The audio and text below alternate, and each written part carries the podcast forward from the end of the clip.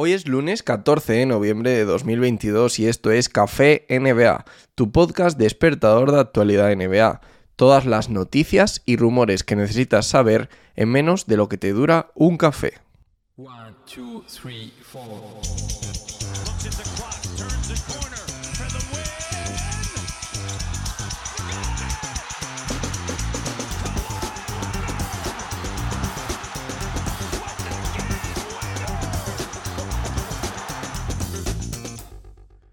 Bueno, hace muchos días que no grabo un café, así que hay como noticias más atrasadas de la cuenta, pero no puedo pasar por alto las polémicas que ha habido en la NBA en las últimas semanas y simplemente voy a hacer un comentario por encima de ellas. Kyrie Irving, el tema de los comentarios sobre esa película antisemita que hacía, eh, pues digamos, cómo iba contra los judíos y, bueno, lo puso en sus redes sociales como una recomendación. Se armó un escándalo brutal, primero por desacción por parte de todos, de los Nets, del propio Irving, de no pedir perdón con los comentarios. Finalmente eso terminó escalando de tal forma que Irving ha sido suspendido por los Nets de empleo y sueldo, no iba a jugar por lo menos en los próximos 4 o 5 partidos. Esto sucedió el 5 de noviembre y al final eh, el tema es que de momento sigue apartado, tenía que cumplir como seis cláusulas o seis puntos para volver a jugar y de momento no ha cumplido todos ellos, se ha reunido incluso con Adam Silver, parece que en la liga había un halo también pidiendo que le sancionaran, hubo incluso comentarios negativos de LeBron James,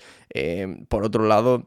parece que los Nets, pues bueno, es un escándalo más de este jugador, ¿no? Que una tras otra siempre está metido en distintos escándalos y, la verdad que parece que nunca van a terminar, ¿no? Los escándalos con Kyrie Irving y realmente esos seis puntos que tienen que cumplir se le están incluso poniendo cuesta arriba en cierta manera, porque por ejemplo uno de los puntos era donar 500 mil dólares a una fundación antiodio y tal, y el CEO de esa fundación antiodio ha rechazado los 500 mil dólares. No sé si esto le valdrá a Kyrie Irving para eh, volver o no, pero al final es bastante difícil, ¿no? Eh, que, que, reconduzca esta situación que la verdad se ha vuelto a meter en un jardín él solo por un tweet, para que veáis también lo que hace en los tweets. Y bueno, pues veremos en qué acaba todo este escándalo. De momento, eh, lo que ha dicho Joe Side, el propietario de los, de los Brooklyn Nets, es que todavía hay gente pues que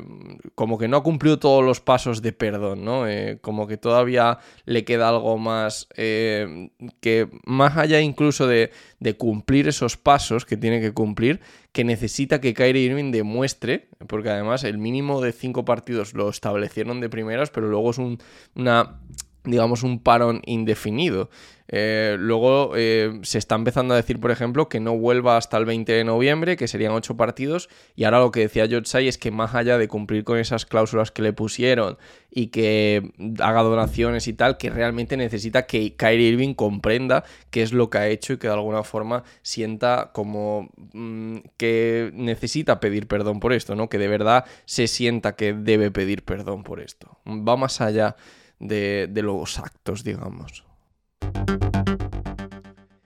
El pasado 28 de octubre los San Antonio Spurs hacían pública la decisión de cortar a Joshua Primo, una de las sorpresas en la NBA que con este corte se hacía, pues eh, dejaba en cuadro, ¿no? A NBA Twitter, a NBA Insiders, a periodistas, a prensa, a todo el mundo. Algo grave tenía que estar pasando ahí para que la franquicia en reconstrucción cortara a un jugador joven que fue adquirido en el draft de 2021 y que además estaba dejando muy buenas sensaciones sobre la pista. Pues bien, hemos sabido poco a poco, se han ido filtrando cosas, han pasado ya pues dos semanas de esto que os estoy contando. Eh, la ex psicóloga de los San Antonio Spurs, Hilary Cautin, dice que había tenido varias insinuaciones sexuales por parte de este jugador de 19 años, la psicóloga tiene 40, y que hasta en nueve veces le había enseñado los genitales, había desnudado delante de ella en sesiones de psicología.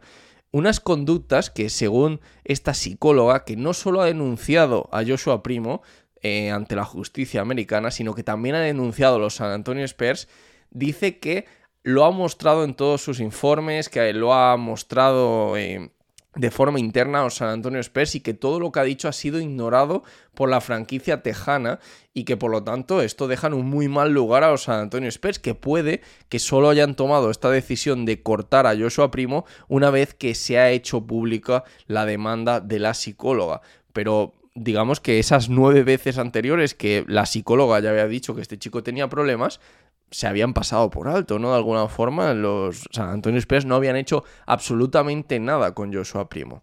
En fin, parece que además este tema que fue muy particular con la psicóloga no fue único, sino que se había expuesto a más, a más eh, mujeres de la franquicia y que la situación de Joshua Primo, que él mismo ni siquiera ha intentado justificarse ni defenderse, ha dicho que eh, como que tiene que darse de baja, sé que todos estáis sorprendidos, dijo en un comunicado en su Instagram, sé que todos estáis sorprendidos por el anuncio de hoy, he estado buscando ayuda para lidiar con un trauma del pasado que sufrí y ahora tomaré este tiempo para enfocarme en mi tratamiento de salud mental de la forma más completa y óptima. Espero ser capaz de hablar de estos problemas en el futuro para que pueda ayudar a otros que han sufrido de esta manera similar. Agradezco la privacidad en estos momentos. En fin. Eh, una situación descabellada, una más en la NBA, que cada vez tiene más escándalos y que la verdad que no deja indiferente a nadie. Y hablando de escándalos, vamos con la siguiente noticia.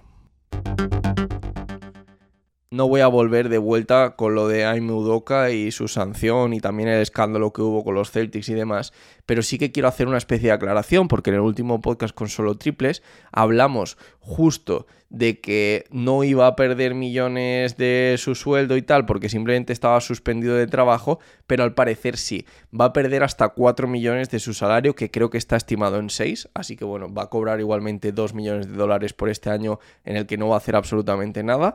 y